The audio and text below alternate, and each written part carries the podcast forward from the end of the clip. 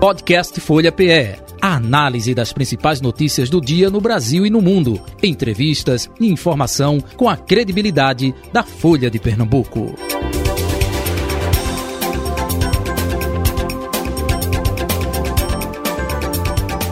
Estamos recebendo aqui no estúdio da Folha FM o deputado federal Carlos Veras, é, natural né, de Itabira e primeiro agricultor pernambucano eleito deputado federal, tendo em defesa aí os trabalhadores, né, com bandeira principal no seu mandato. Em sua trajetória política, ela começou aos 16 anos, quando filiou-se ao PT, inspirado pelos ideais petistas levados ao sertão por Luiz Inácio Lula da Silva. Foi presidente da CUT, posteriormente presidente da CUT Pernambuco.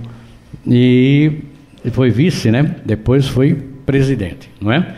E eleito deputado federal com mais de 70 mil votos de eleitores de todos os municípios pernambucanos em 2018, Carlos Veras também foi o primeiro pernambucano a presidir a Comissão de Direitos Humanos e Minorias da Câmara dos Deputados. Atualmente preside a Frente Parlamentar em Defesa do Semiárido da Câmara Federal e é secretário-geral da Frente Parlamentar da Agricultura. Nesse período já apresentou mais de 1.200 propostas legislativas. Nas eleições deste ano, o candidato à reeleição, Carlos Veras, praticamente dobrou sua eleição, obtendo mais de 127 mil votos em todos os municípios pernambucanos, sendo o nome mais votado da Federação Brasil da Esperança. Então, nós vamos é, recebendo aqui o deputado Carlos Veras no programa Folha Política. Deputado, seja bem-vindo. É uma, primeiro, uma satisfação a gente está hoje aqui no dia do jogo do jogo do, do Brasil, né? Daqui a pouco, quase que eu não consigo chegar, tive que sair do carro e vir, vir a caminhada, vir a, a pé para poder conseguir chegar aqui para poder fazer essa, essa conversa, esse debate com vocês. É, eu vim escutando, inclusive, vocês pela, pela rádio, é um pouco isso, né? Discutindo a política e se preparando para assistir o jogo, né? No meio desse, desse momento aí que antecede a, a, a partida do nosso, nosso Brasil. Vamos para a segunda vitória. Está inclusive um pouquinho ofegante e a gente agradece o seu né? esforço, viu, para estar tá aqui e conversar com a gente. É, inclusive, eu nem cumprimentei, né, Nel, Carol, cumprimentar todos, todos vocês também, é, para a oportunidade da gente estar tá aqui nesse, nesse debate. Lembrando aos nossos ouvintes né, que nesse momento nós estamos transmitindo a entrevista ao vivo pelo canal do YouTube da Folha de Pernambuco, pelo Facebook da Rádio Folha FM e pelo Instagram Rádio Folha PR. Carlos. Deputado, é, o senhor parte para o segundo mandato como deputado federal. No primeiro, o senhor está tá, tá agora, é, é, oposição. No próximo, passa a ser estar tá ao lado do governo. Mas, por outro lado, terá uma oposição bem radical. Né? É, isso preocupa o senhor? Primeiro, meu xará, Carlos, não tem sido uma, uma tarefa fácil ser parlamentar é, no governo, no desgoverno de Bolsonaro. É, a gente enfrentou momentos muito difíceis de ataque à democracia, de ataque aos direitos da classe, da classe trabalhadora. Eu, eu não vejo o, os parlamentares mais ligados ao bolsonarismo com capacidade de fazer uma oposição qualificada, porque o debate deles são muito vazios. Não tem qualificação suficiente para fazer uh, um debate de uma oposição. Uh, nós possamos, podemos ter uma, uma oposição mais qualificada para alguns partidos que estão no centro que estão colocando nesse momento, que não querem fazer parte do, do governo, mas que estão à disposição para dar sustentação ao próprio governo, da, dependendo da pauta, do projeto que tiver é, é, tramitando. O que mais me preocupa é, é, esse processo de radicalização que estão tentando fazer na sociedade. Tentando não legitimar um, um processo legítimo, democrático, que todos nós fomos eleitos pelas urnas eletrônicas. Porque qualquer parlamentar, para questionar o resultado das eleições, primeiro ele, ele teria que renunciar logo o mandato, porque ele também foi eleito pela, pelas urnas eletrônicas. Quer questionar, renuncia o teu mandato, porque como é? Tu também é ilegítimo?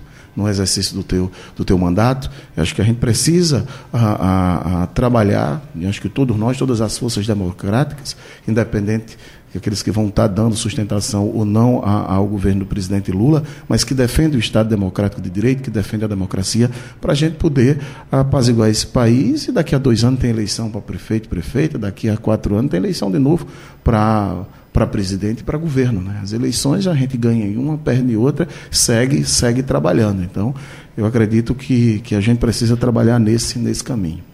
O senhor falou que. Só um pouco, Carol. É, que a oposição não tem qualificação para debater ou coisa parecida. Mas é o que conta não é o número de votos, não, né? Mais importante do que a qualificação deles, não? É, separe ah, o que eu estou falando de oposição, estou falando daqueles bolsonaristas raízes. Ah, ok. Entendeu? Okay, okay. Eu não estou falando de um, um DEM, de um republicano ah. que pode estar, tá, entendeu? Eu não estou falando, por exemplo, de Mendonça Filho. Com certeza Mendonça vai estar na, na, na oposição ao governo do presidente Lula. Ele vai fazer um debate é, mais qualificado conosco sobre um projeto de país. É diferente de outros parlamentares que foram eleitos, que é bolsonarista de raiz, que, que é, fazem um, um, debate muito desqualificado. Então, separe o tipo de oposição que eu estou colocando. Ah, okay. Então, vai ter é, dois tipos de oposição dentro do, do Congresso Nacional. Então, esse que, que fica pedindo intervenção militar uh, o tempo todo, esse não tem qualificação para fazer um debate. Até porque numa intervenção militar, a primeira coisa que fecha é a Câmara Federal. Então o que é que ele está fazendo ali? Eu estou falando uh, desses, separando aí o, o joio do, do trigo. É diferente de quando a gente era oposição ao governo de Fernando Henrique Cardoso. E é diferente quando o PSDB era oposição ao governo do, do presidente Lula. O debate era outro. É, deputado, a base de Lula atualmente, eu acho que soma ali por volta de 140 deputados federais, né? Não é o suficiente nem para aprovar um projeto de lei ordinário.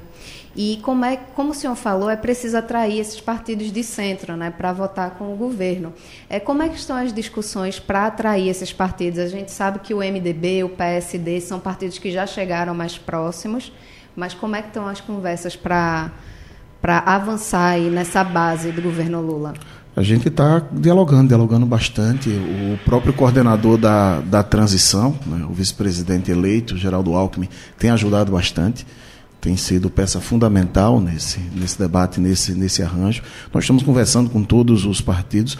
No segundo turno, a gente já teve um, uma adesão é, maior de partidos é, que está no campo do centro.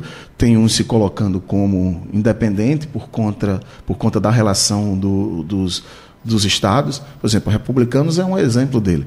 Se coloca, Marcos Pereira, presidente nacional, colocou que o partido vai para independência. Mas a gente sabe que vai poder contar com Silvio Costa Filho, que é do republicano, com Augusto Coutinho, que foi eleito pelos republicanos. Ah, no MDB, eh, a gente sabe que vai poder contar com vários ah, parlamentares do MDB, do próprio PSDB. Ah, quando você tem ali a, a junção da, do, do, dos partidos também nas, nas federações, também facilita esse, esse debate. Então a gente está tá, tá conversando, conversando bastante para poder manter uma, uma, uma, boa base. Estamos conversando com o próprio PP, né, que, é, que tem o presidente da Câmara hoje, que é o, o Arthur Lira. Então a gente está conversando bastante. Conversar é o que a gente é, é, sabe fazer, dialogar bastante. O presidente Lula é um presidente do diálogo e quer dialogar bastante com o parlamento, porque é preciso que o presidente da República respeite os poderes, para a gente viver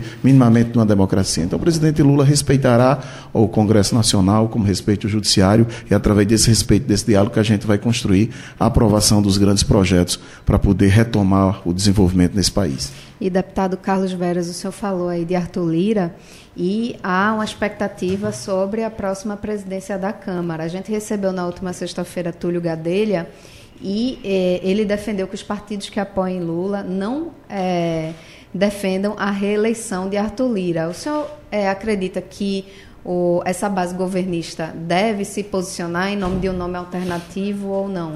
Nós vamos construir a governabilidade na Câmara dos Deputados. Nós não vamos partir para aventuras. Tá? A gente não, não é, sei, é, é dois pesos e duas medidas. A gente tem uma atuação política no Estado de Pernambuco com a mesma coerência que atuamos é, é, no Congresso é, Nacional. Então, a gente está trabalhando Amanhã nós teremos reunião da bancada para discutir é, sobre isso e nós estamos trabalhando para garantir a governabilidade do presidente Lula. Não vamos embarcar em nenhuma aventura, vamos fazer um bom debate e construir a governabilidade, porque é importante que, principalmente nesses primeiros dois anos, o presidente Lula possa ter uma harmonia aí com a Câmara Federal. Deputado, eu quero voltar agora um pouquinho para a pré-campanha. É, o PT tinha dois nomes para o Senado, o senhor e a Tereza Leitão. Depois de alguns debates internos, acho que umas três semanas mais ou menos, o senhor é, desistiu da candidatura ao Senado. É, o que foi que aconteceu de fato? Não, primeiro, a gente desde o começo é, colocou a importância do PT tá no Senado Federal e as urnas mostraram isso. O povo pernambucano queria o PT. Quando nós lançamos a candidatura do senador Humberto Costa ao governo do Estado, é que nós sabíamos que para a Frente Popular manter o governo do Estado, o melhor caminho era com a eleição de Lula, de Humberto, né, do PT para o governo do Estado. E trabalhamos é, fortemente nisso. Infelizmente o PSB não topou, porque a ideia era que Humberto fosse o candidato a governador e Paulo o candidato a, a, ao Senado. O PSB é, não topou. É, então, o próprio senador Humberto Costa, conversando com o presidente Lula, retirou a candidatura para que a gente apoiasse o candidato do PSB, que foi indicado, o Danilo Cabral. No PT tinha três nomes para o Senado, o meu de Marília Reis e o de Tereza Leitão, e até o do Odaci também de, de Petrolina. Esse debate foi afunilando. Todos nós retiramos, inclusive, os nomes para apoiar o nome de Marília para o, o, Senado. Ela não se sentiu confiante ou confortável, fez uma opção em sair do Partido dos Trabalhadores para disputar a eleição para o governo do Estado, ficou ah, ah, os outros nomes entre o meu, Tereza e Odaci. No diretório, na instância estadual, ah, nos próprios partidos da, da frente, no conjunto é, que, que fazia essa composição, o meu nome foi aprovado. Aprovado praticamente por unanimidade para ser o candidato ao, ao, Senado. Mas nunca descartamos a possibilidade de ter outro nome, porque não bastava ser o nome. A gente teria que construir uh, o, melhor, o melhor caminho. Então, em uma reunião com o GTE Nacional, uma reunião com o, o presidente Lula, ele me fez um pedido para continuar na Câmara Federal. Pela minha origem, por vir do movimento sindical, da classe trabalhadora, a gente tem um desafio muito grande no Congresso Nacional, nós temos 513 deputados deputadas federais. O debate na Câmara é muito mais acalorado, é muito mais difícil o, o processo. Eu, no primeiro mandato de deputado federal, com projetos importantes aprovados e também em tramitação, reconhecidamente nacional, nacionalmente como deputado federal da classe trabalhadora, o presidente Lula pediu para dar esse suporte e continuar na Câmara Federal. No Senado, Tereza tinha um, um perfil também para poder ocupar o Senado. O Senado, a gente já tinha o senador Humberto Costa, Jacques Wagner, eh, tantos outros senadores que poderiam eh, representar muito bem ah, o segmento que nós representamos na Câmara Federal. Então, foi um próprio pedido do, do presidente Lula para que a gente continuasse na Câmara Federal para ser esse interlocutor com a classe trabalhadora, com as centrais sindicais, porque esse é um governo que nós vamos disputá-lo por dentro do governo e também nas ruas.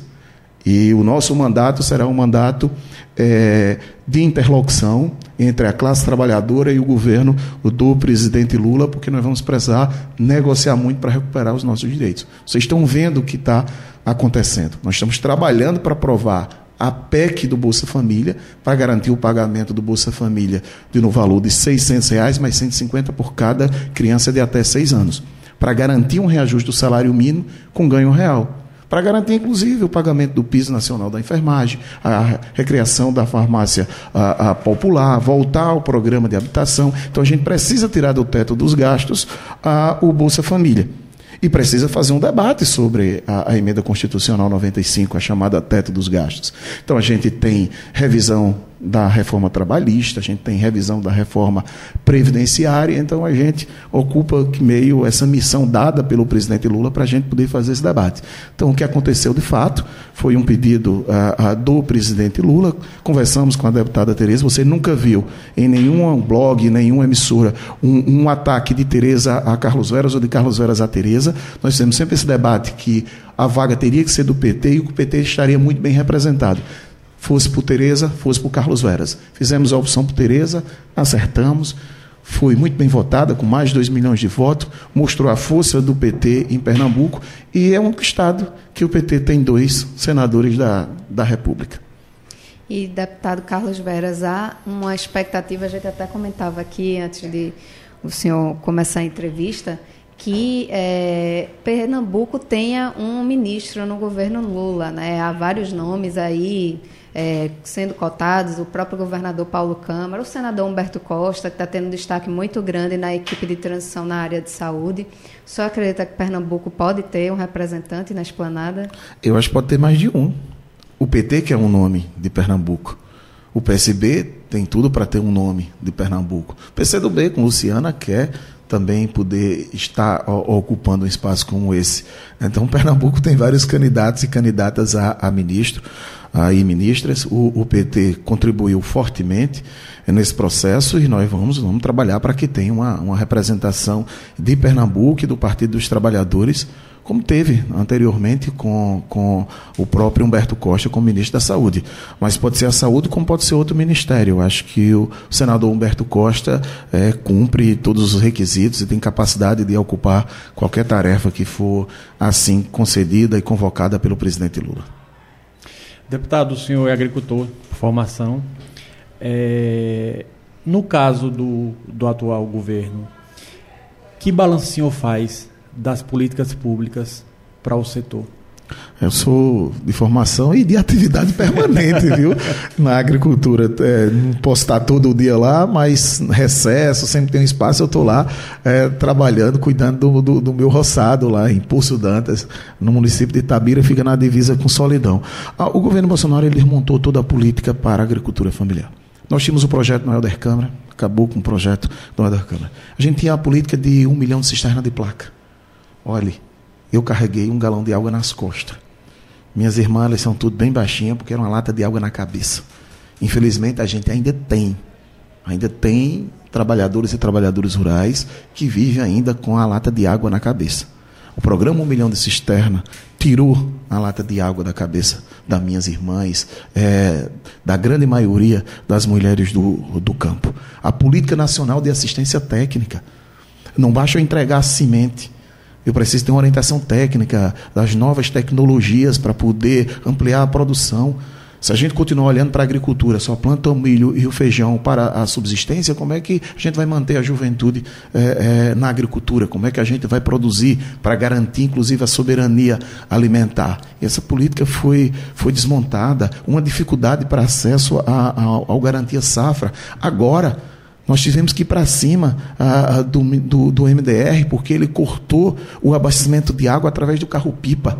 Graças a Deus, a partir de hoje, e esperamos que isso retome através da nossa luta, do, da nossa ação, retome o abastecimento de água através do carro-pipa, que é paliativo, é para o período da seca.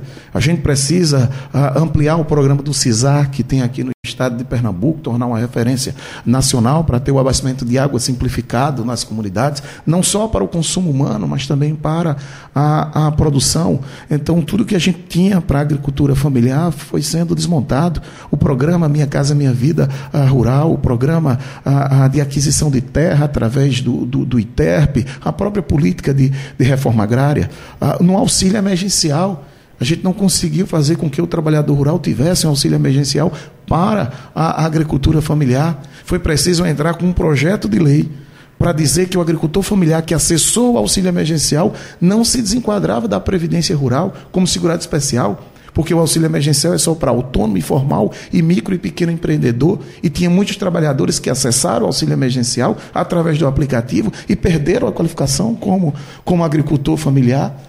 Veja, foi um governo de desmonte total que veio desde já começando com, com, com a, quando o Temer assumiu, já com desmonte e com o fim do, do, do MDA. Então, toda a política que a gente tinha a, a, para a agricultura familiar foi desmontada durante todo esse, esse período, o PAA, o PENA e tantas outras políticas importantes. É, deputado, trazendo essa discussão aqui mais para o campo local, é, o PT, como o senhor mesmo relembrou, é, no primeiro turno apoiou Danilo Cabral, no segundo turno acabou ficando com Marília Reis, mas quem foi eleita foi é, a Raquel Lira, né? É, como o senhor acha que o PT tem que se posicionar no governo de Raquel? Fazer oposição, uma posição mais dura, ser mais independente? Como o senhor vê essa postura? Olha, primeiro a gente tem que aguardar a montagem do governo da governadora eleita Raquel Lira. Quando você olha para a composição das forças políticas em torno é, da sua candidatura, é, principalmente no segundo turno, você vai viver, reviver aquela aliança do Pernambuco, que elegeu Jarbas é, governador. União São as mesmas. né? União para o Pernambuco. É aquelas mesmas forças, né? É, Bruno Araújo, é, Mendonça Filho, é aquele grupo, grupo político ali. Ah, então a gente tem que esperar a composição do seu governo vai ter um, um, governo mais montado ao centro? Como é que vai ser uh, os bolsonaristas de carteirinha que o, que o apoiaram? Vão, vão ocupar também eh, determinadas funções importantes do, do seu governo? Uh, tanto no primeiro como no segundo turno, a população de Pernambuco colocou o PT na oposição ao governo. Nós não apoiamos nem no primeiro nem no segundo turno. Então, o natural para o Partido dos Trabalhadores seria a oposição. Mas esse é um debate político que tem que ser feito pela direção estadual, pelos nossos parlamentares que foram eleitos, não só é, do PT, como da federação, isso é bom lembrar. A gente não é mais só um partido, nós somos uma federação, somos sete parlamentares aqui em, em, em Pernambuco, na Assembleia Legislativa, porque para mim, como deputado federal, talvez seja mais fácil. Ah, vamos ser oposição, vamos ser situação. Mas quem vai estar no dia a dia fazendo o debate é a federação, é os parlamentares que foram, que foram eleitos. Tá? Independente onde, como esteja a, a, nossa federação, o nosso partido, nós teremos sempre uma atuação com muita responsabilidade, denunciando o que tiver é, de errado e apoiando o que for de bom para o povo pernambucano. Esse é o caminho que eu acho que a gente tem que ser trilhado. Agora, esperar um pouco também a, a montagem do, do governo, esperar também como vai ser a atuação do próprio PSDB eh, em nível federal junto ao governo do presidente Lula, que hoje o que eles falam é de não compor o governo e ficar no campo mais de independência e ajudar nos projetos importantes que tiver na Câmara Federal. Eu acho que o Partido dos Trabalhadores aqui vai continuar fazendo o que sempre fez. Porque mesmo o PT, quando entrou no governo é, é de Paulo Câmara, sempre que teve algum processo que colocasse em dúvida os direitos da classe trabalhadora, o PT sempre teve um lado. E sempre vai continuar ao lado estando no governo ou fora do governo, nós temos um lado. É os direitos da população pernambucana, é os direitos da classe trabalhadora. Por exemplo, você governa com o presidente Lula. Mas não tenha dúvida. Qualquer projeto de lei, qualquer ação que tiver que coloque em xeque algum direito dos trabalhadores e trabalhadoras, Carlos Veras vai fazer o debate dentro do governo, vai fazer o debate com a sociedade nas ruas. E vamos pressionar, porque um governo de coalizão, um governo que é composto com várias forças políticas, é um debate que tem que ser feito de forma ampla. Então, acredito, o lugar do PT é esse, na defesa dos direitos da classe trabalhadora, na defesa do povo pernambucano. Esperar a montagem do governo para a gente ver como é que pode é, é, se comportar. Eu torço muito para que o, o povo de Pernambuco possa avançar nas suas conquistas, na melhoria de vida da nossa população. Temos uma oportunidade ímpar, né? temos uma oportunidade de termos um presidente da República, filho de Pernambuco, que quando foi presidente ajudou muito esse Estado e tem muito a, a contribuir e a ajudar. O senhor teve na reunião com Raquel em Brasília? Tive sim, foi uma Quais reunião da. impressões da reunião? Uma reunião que, que a gente teve uma reunião da bancada onde ela esteve presente. A minha impressão é que eu acho que ela, ela, ela levou muitos pedidos, muita informação. Acho que ela precisa ir, ir, ir focando, ir focando nas linhas estratégicas, nas ações prioritárias é, é, do governo. Ah, mas ela ah, sempre muito cordial, muito política. Ah, não é à toa, é, ela, ela, ela foi prefeita, é, foi deputada, ela, então ela tem todo essa, esse traquejo é, é político e foi uma conversa muito cordial, muito aberta uh, com, com a bancada e a bancada federal vai estar sempre à disposição para ajudar a, a Pernambuco.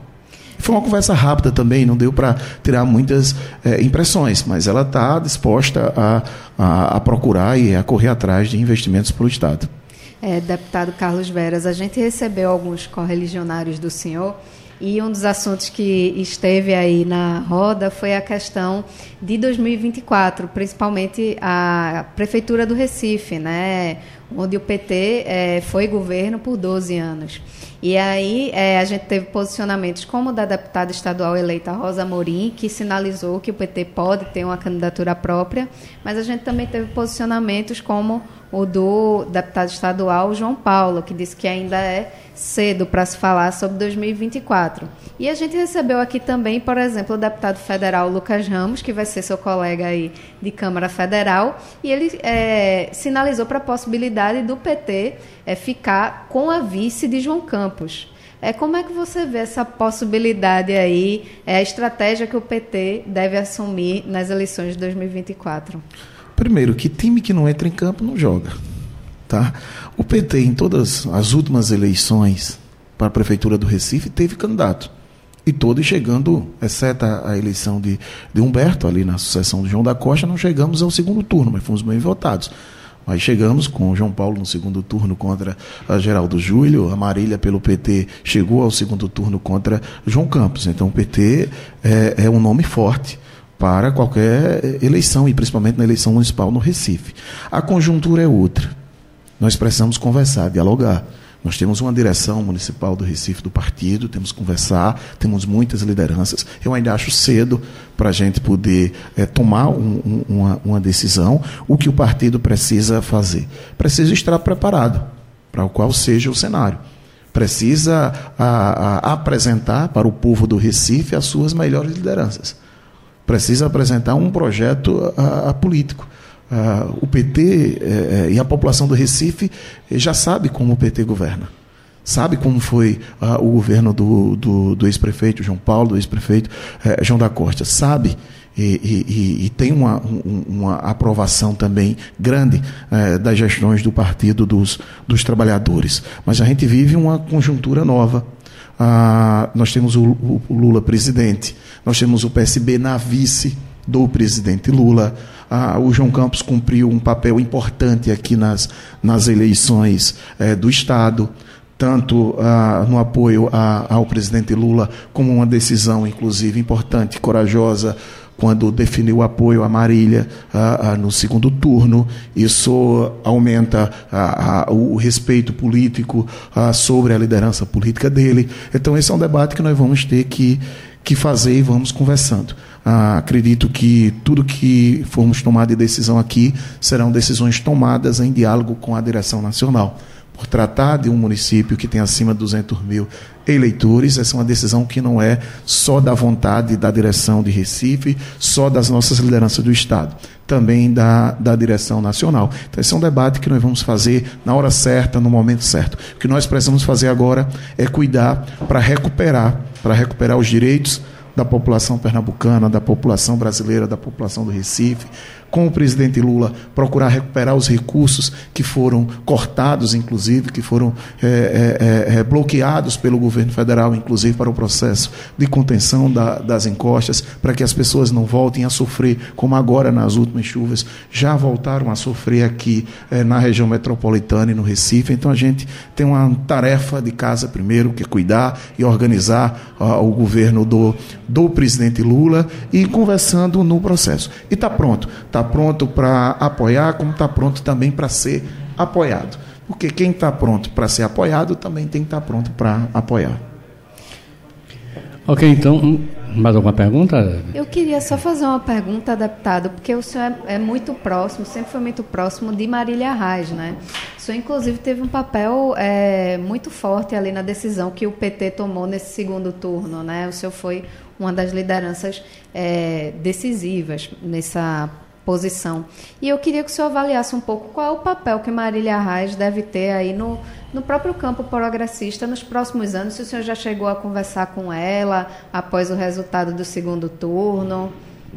A gente tem conversado, né? tem conversado, até porque até dia 2 de fevereiro ainda somos colegas é, de bancada na Câmara Federal.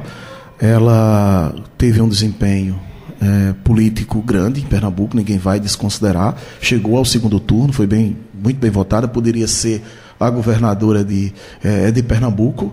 Ah, a conjuntura política e o resultado é, do primeiro turno acabou é, é, deixando desfavorável o segundo turno, mas é, ela poderia ter sido por todo o trabalho que, que foi feito, então a gente continua conversando, ela está se desenhando também como será a, a sua atuação a liderança política do nome de, de Marília Reis vai continuar sendo uma liderança política e um nome é muito forte no, no estado é, de, de Pernambuco. Não tenho dúvida que o caminho dela é a oposição a, ao governo é, do estado, mas uma oposição, acredito, com muita responsabilidade é, é, também.